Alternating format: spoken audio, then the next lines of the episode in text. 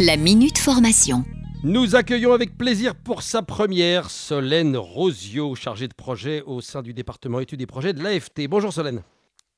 Bonjour.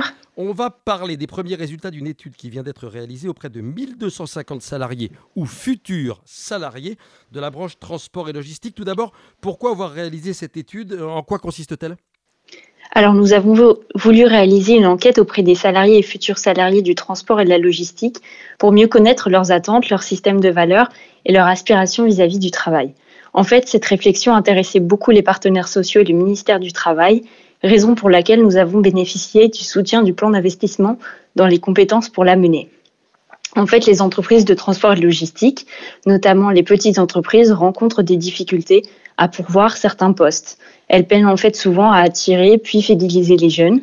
C'est un problème qui limite leur potentiel de développement et leur performance.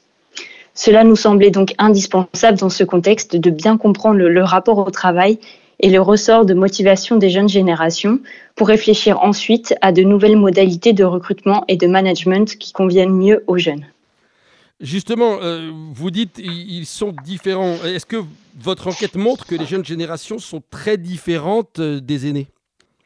Alors oui et non. En fait, au niveau des valeurs telles que les préoccupations pour l'environnement, l'importance de la relation de confiance entre employeur et employé, ou encore euh, le fait de vouloir travailler dans une entreprise engagée, il semble qu'il n'y ait pas vraiment de différence générationnelle, mais plutôt des prises de conscience collectives.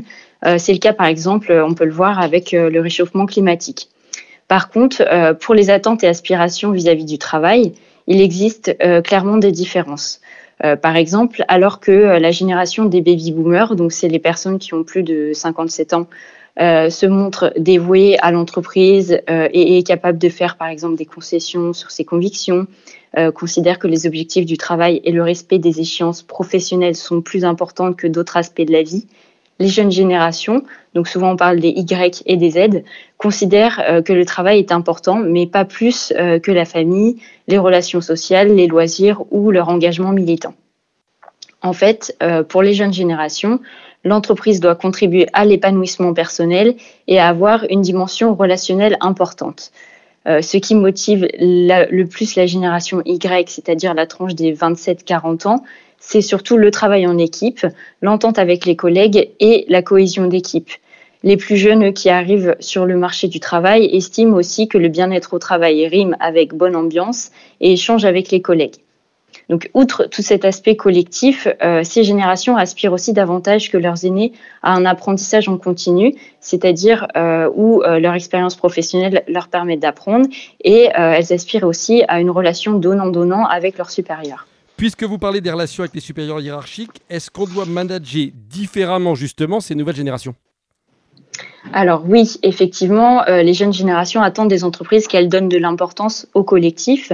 Elles souhaitent en fait être impliquées dans les prises de décision de l'entreprise, à savoir être associées au recrutement des futurs collègues ou encore être évaluées sur la performance euh, collective plutôt qu'individuelle.